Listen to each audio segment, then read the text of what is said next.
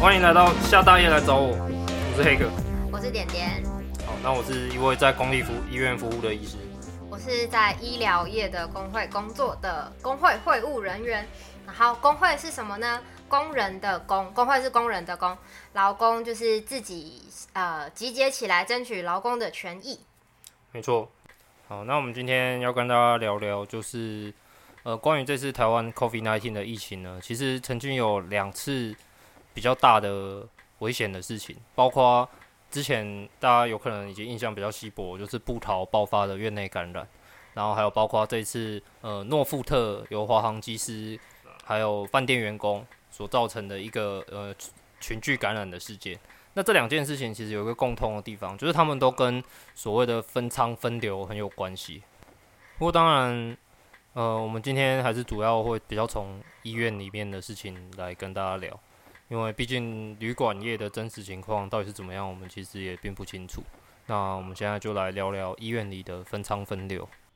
嗯，来和大家介绍一下分舱分流是什么概念。大家 应该有看过铁达尼号吧？没有和大家年纪差这么多吧？就是船在进水的时候啊，嗯，下面不是会有很多船舱吗？那按照呃船。就是这种大型船只的规则，进水的时候就要赶快把那个船舱分隔起来，避免水会灌到下一个船舱。嗯、就是很多船舱之间是有隔板的，但实际上如果大家有看铁达尼号的话，就会发现真正进水的时候，连把分隔板降下来这件事情都做不到，就可能呃那个系统啊、油压啊，或者是什么铰链卡住啊，或者是工人心里面很害怕，觉得啊我要逃走，我要逃走，我没有空把这个隔板降下来了，所以后来水还是就灌进了全部的船舱，然后就船就沉掉了。所以分舱分流的概念指的就是说，尽可能的避免这个防疫不断的扩散，就是要进水也只要进到一个舱，不要进到整个船的意思。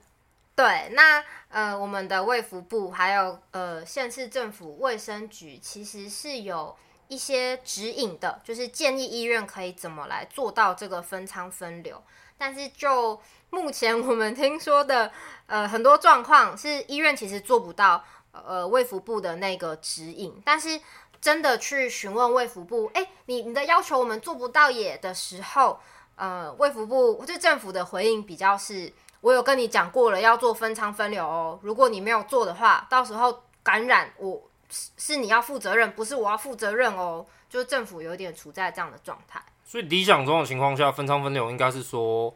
我医院完全有两个互不流通的空间，一个空间就是全部都是 COVID-19 的病人，加上疑似 COVID-19 的病人，然后这个空间全部都有一套的人员来照护，然后另外一个空间则是服务 COVID-19 以外的业务。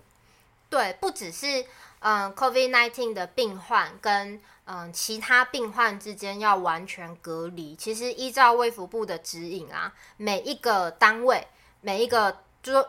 你你和 COVID-19 完全无关的单位里面也要做分舱分流，比如说动线的规划等等。但是 大家知道，医院常常，比如说我这比较小的医院好了，我整栋医院我只有一个门，我要怎么做分舱分流？我要怎么让病人从呃进来跟出去是不同的门或者是管制？不可能啊！你要从窗户跳出去离院吗？我就只有一个门，我要怎么分仓分流？或者是嗯。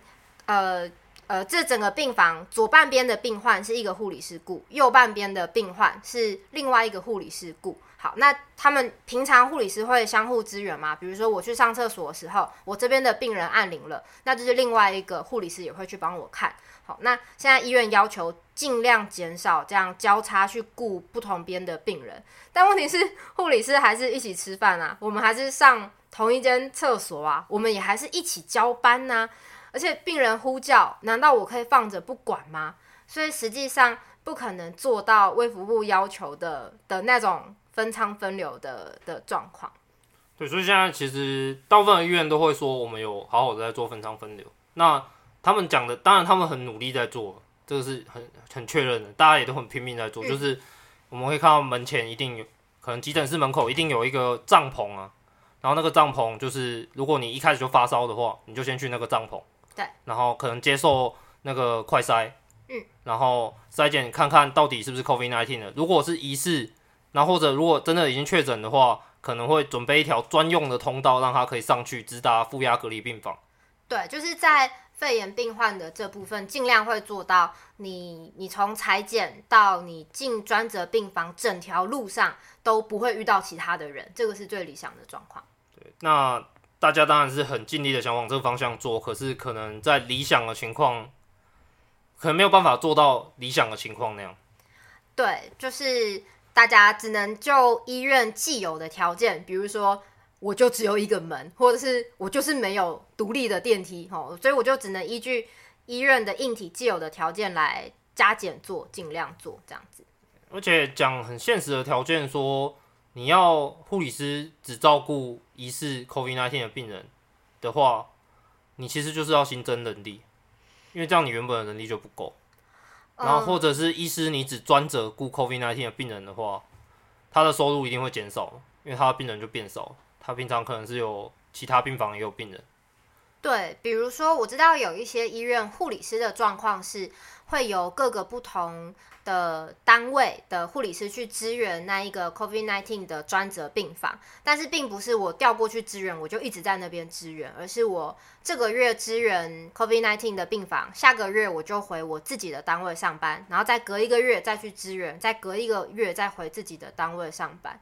那嗯。这当然有医院调派人力的问题。医师的部分，黑格有比较清楚吗？嗯，像我同学啊，他就是他其实他是一个小儿科医师嘛，那小孩当然也会有疑似，所以他就必须可能每天他就要去穿着全套防护去负压隔离病房查他疑似 COVID-19 病患的小朋友，然后再脱防护衣再去一般病房查他其他病的小朋友。嗯。这样子其实就没有做到最严格的那种分仓分流。对，但是 但是就是，嗯、因为医院也不会想要被卫福部或者卫生局定，所以大家还是都会生产一份看起来很有样子的这个分仓分流计划书，但实际上不一定有办法完全照这个计划书执行，嗯、但是我觉得这应该也不是只有医疗业这样啦，应该各行各业都会有必须做一个假的文书应付上级主管机关的的状况，这样子只能说对，就是依据医院既有的条件来加减做。那另外有听到比较夸张一点的是，因为疫情期间呢、嗯、门诊的病患减少嘛，大家会觉得啊啊，那我现在只是一个感冒，我不要去大医院了，好危险哦。所以门诊的病患减少，然后有一些原本可能要开比较不紧急的刀，比如说换人工膝关节那种，好就啊，那我现在疫情期间，我我不要去开这个刀好了。所以住院的病患也减少，但是医院呢，他不会说哦，现在病患减少，那大家就 chill 一点哦，上班就没事的时候听听 podcast，不会，医院就会叫你去支援人多的地方，比如说急诊，所以反而呃人力交互使用的更严重。嗯，所以。如果真正发生感染的话，其实有可能他因为人力交互使用更严重，导致更严重的院内感染。对，我只能说，就是现在是，嗯，就之前是不逃医院，那只能希望，呃，就是各个医院都尽量还是维持分舱分流的原则，然后不要用这种交叉人力的方式来来运作，以免发生下一次的。的院内感染，希望不要发生这种事情。阿弥陀佛。那这个分仓分流观念，其实大家都知道。之前大家也突然都开始想起了和平封院的事情，因为和平封院它当时也是因为很严重的院内感染而封院。那和平封院事件就是我们今天重头戏要聊的东西。讲了超久才进到重头戏。那前阵子布讨的时候，邱淑媞跟马英九，其实他们也都有。算是讨打吧，讲一些讲话就是讨打，对对对，针对和平丰院事件发表一些意见。不说话没人当你是哑巴。对对对，那这件事情和平丰院这件事情哦，我大概查了一下资料，大概近两周的时间，总共有五十七个员工感染，七死，院内民众有九十七个感染，二十四死亡，其中一个是自杀。那所以算一算，它的死亡率是零点一九，是将近两成。所以说，呃，我们比我们全世界范围内的 SARS 的死亡率高高了二十倍左右。哇，这说出说出去真的很很可怕哎。对，所以全世界 SARS 死亡率最高、疫情最严重的地方就在和平医院。嗯、那这件事情的确是台湾医疗史上的一个非常惨痛的教训。那我们现在大概讲一下这件事情发生的经过。那这件事情当时就是，当时点点几岁？呃，国国中，我记得老师那个时候就是有给我们吃维他命，好像其实没有没有任何屁用，对不对？但是老师就是会拿维他命，每个人发一颗，然后有人拿去丢垃圾桶，老师还爆气，这样子。然后，而且我看国中生真的很坏，那时候班上有个男生咳嗽。然后我们就就有人去找那种黄色的彩带，然后把它的位置就是隔离起来。我后来觉得这根本就是霸凌人家，超坏。而且因为我就坐在那个男生隔旁边，所以我的我的桌子也被贴了那个黄色的隔离。所以你你也是黄黄区，就是对。好，你刚刚说要介绍一下和平风院的来龙去脉，对不对？对，那那个时候就是 SARS 在全球流行嘛。然后台湾的背景是台湾那个时候还是一个，那时候政府喊的是一个三零的状态。三零是什么意思啊？三零就是零确诊，呃，零国内确诊就是零社区感染，然后零死，零境外输出，就是一个防疫模范，好棒棒骄傲的意思，非常的骄傲。然后当时，所以当时的公立医院其实潜在的是有一个压力，谁都不想要当那个打破三零的那个。其实有一点像是为了要维持这个账面上的骄傲，所以嗯，实际上发生不管实际上发生什么事情，维持账面上的骄傲反而还比较重要，这样子的压力嘛。对，所以这也就导致了当时其实后来是有人怀疑，当就是最开始的时候是有一些隐匿疫情的状况。那这个过程其实是当时有一位曹女士，她因为发烧来到和平的急诊，然后在急诊就觉得，诶，这个人的状况其实有点像 SARS。然后，因为那个时候和平医院，因为它是私立医院嘛，当时私立医院的总体的政策好像是他们没有很想收 SARS 的病人，他们觉得以私立医院的层级来处理太太困难了，所以疑似 SARS 的病人，他们就把他转去医学中心。好像那个时候主要是台大医院收比较多 SARS 的病患。对对对，那当时和平就把他转到星光去。嗯，然后这个女曹女士后来在星光就确诊了。嗯。然后她曹女士那个时候她在急诊室穿的衣服啊，就送和平的洗衣房。然后当时有一位刘姓洗衣工就很不幸的从这个洗衣服里面他去感染了。嗯。然后更不幸的是，他感染的当时他是一个不典型的症状。不典型的症状是什么意思？当时 SARS 典型的症状大家很有印象就是高烧嘛，然后很喘。那当时他是以一个拉肚子、还有吐、还有高烧来表现。所以最开始。大家并没有警觉到跟这个曹女士的确诊有关系。OK，然后嗯，洗衣房的工作可能难免会在医院里面需要走来走去，这样子吗？没错，那他后来就送到普通感染科的病房，也就是后来很有名的那个八 B 死亡病房，就是呃 B 栋的八楼病房。B 栋八楼病房，然后后来就在他住进去的隔天。好像就一半的护理师开始发烧，好像有听说后来就是那个八 B 病房的病患，绝大部分都过世了。没错，他的隔壁床还有他的对面的病患，以及他本人后来都过世。嗯，那当时就发现，从这个一个护理站一半的护理师开始发烧这件事开始，终于大家开始警觉到，哎，这个可能是一个 SARS 的院内感染。于是台北市政府就开了一个会，然后当时。由当时的卫生局长邱淑媞，然后与当时的台北市长马英九，他们做出了和平医院在四月二十四号封院的这个决定。嗯，当时的封院指的是什么样的意思？哦，当时很恐怖。他当当时的意思是说，你当时在医院里面的，你就不能出去，直接铁门关起来。我如果是路过进来上厕所的民众，我也不能出去。对，铁门关起来。嗯，你没有门可以出去。然后。你当时不在医院，但是你前几天有上班的，全部都回来。嗯，所有的员工，不管你是做什么职务的，就算你不是医护人员，行政人员也要回来。对，然后政府就买了一堆睡袋，嗯，睡袋发给你，让你在医院里面。就是反正你们就住这里了啦，那住怎么样我就不管了的意思。对，当时后来最被骂的最多就是他这个封院的决定，其实可能是没有错的，但是他的。执行的方式没有配套措施，嗯，他就就是把人叫回来，然后把铁门拉上，剩下的事情里面里面的人自己决定。你们要睡哪？你们要怎么隔离？你们要怎么照顾病人？你们都自己决定。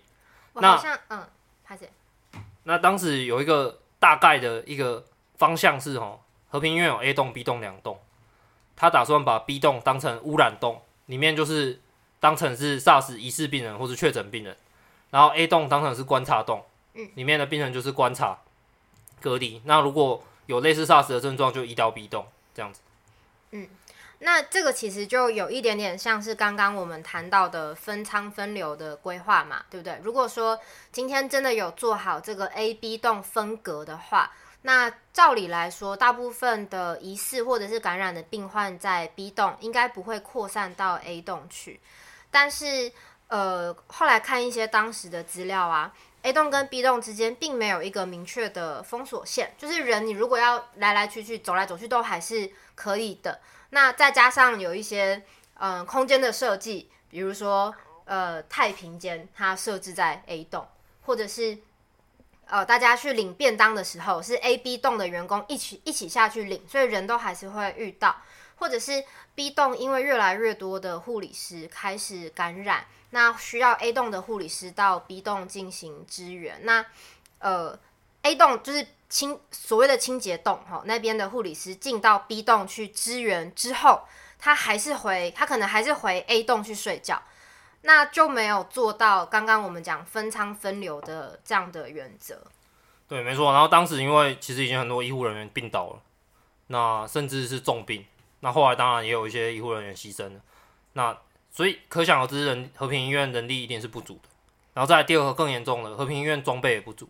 当时很多人是穿着雨衣在照顾疑似 SARS 的病人，他们连抛弃式的隔离衣都没了，只能穿雨衣。就是真的一般便利商店买的那种雨衣吗？对，所以可以说政府他真的他做的事情就只有下了这个命令，然后把铁门拉起来而已。嗯，我看到一些当时的记录啊，就是呃，当时和平医院的院长好像姓吴，那吴院长他跟卫生局还有市府开会，开会。的时候，他其实一直有提出各种求救的讯号，就是请市府必须要支援，或是请专家必须要进来支援。我们在院内没有办法做到，嗯，比如说隔分隔或者是治疗我们所有的病患，我们做不到，我们需要支援。然后，嗯，刚讲的那个卫生局长邱淑媞，我们今天会一直提到他，因为他在当时扮演重要的角色。那个邱局长，他竟然是生气的跟那个吴院长说：“怎么你怎么这么的，就是就恨铁不成钢的感觉啦？就是你们医院怎么会连这样的事情都无法处理？好，然后有医院的员工就生气拍桌骂邱淑媞说：市府为何不支援？结果邱淑媞他又生气说：吴院长，你是这样管理你的员工的吗？这么没有礼貌。然后后来。”吴院长他就出来会议室，他就哭了，他就哭着，因为有基层员工围在会议室外面问说，到底我们该怎么办？我们现在要怎么做？然后那个吴院长他就在基层员工的前面掉眼泪，说我们得自己想办法度过这十四天，因为当时预计封院要封十四天。现在听可能会觉得，怎么可能会有这么扯的事情？但是实际上当时就是发生，就是这么扯。而且更可恶的是，当时还有一个中央地方踢皮球的事情，就是做出封院这个决定以后，隔天马英九去行政院，诶、欸，应该不是马英九，马英九派了一个台北市政府的人去行政院开会，然后行政院就核可了这个封院的决定，然后从此之后，马英九就说，诶、欸，这个最后的决议是在行政院中由中央做出来的哦，所以接下来应该要由中央来监督这件事情。对，就是到封院的事件很久之后，嗯、呃，中央都一直说他们的认知是这件事情是由市府处理，好，是台北市政府接管和平医院，但是台北市政府都说他们的认知是中央全力协助地方，所以主要的权责在中央。所以这两个人今天 还有脸出来讲话？你是说马英九跟邱淑媞吗？真的是。真的是找大家骂。邱淑媞她当时被骂的最最严重的一个点是，我们刚刚有提到院内的装备不足嘛，病人呃护理师是穿着雨衣去照顾 SARS 的病患。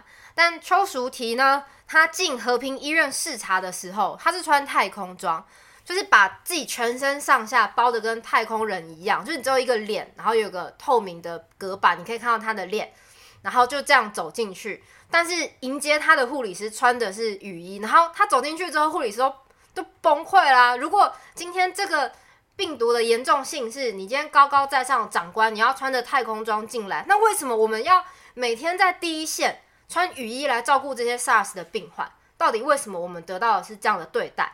然后市府还说是医院自己为何做不到？这样对，然后马英九还当时也讲了相当有名的话，就是一旦你不回来。视同敌前抗命，你一旦不遵守这个封院的决策，嗯，然后什么都没有给他们。好，那我们今天时间也差不多了。呃，我们今天聊了分仓分流在医院现在运作，实际上运作的情形，以及有可能会遇到困难。那再来，我们把和平风院的整个事件给大概梳理了一遍。那我跟点点在回顾这个事情的时候，其实我们还有很多想法。我们会在下一集跟大家分享我们在和平风院这整个事情中得到的一些启示以及教训。好，那这边是夏大爷来找我，欢迎大家继续收听以及订阅。我们下次见。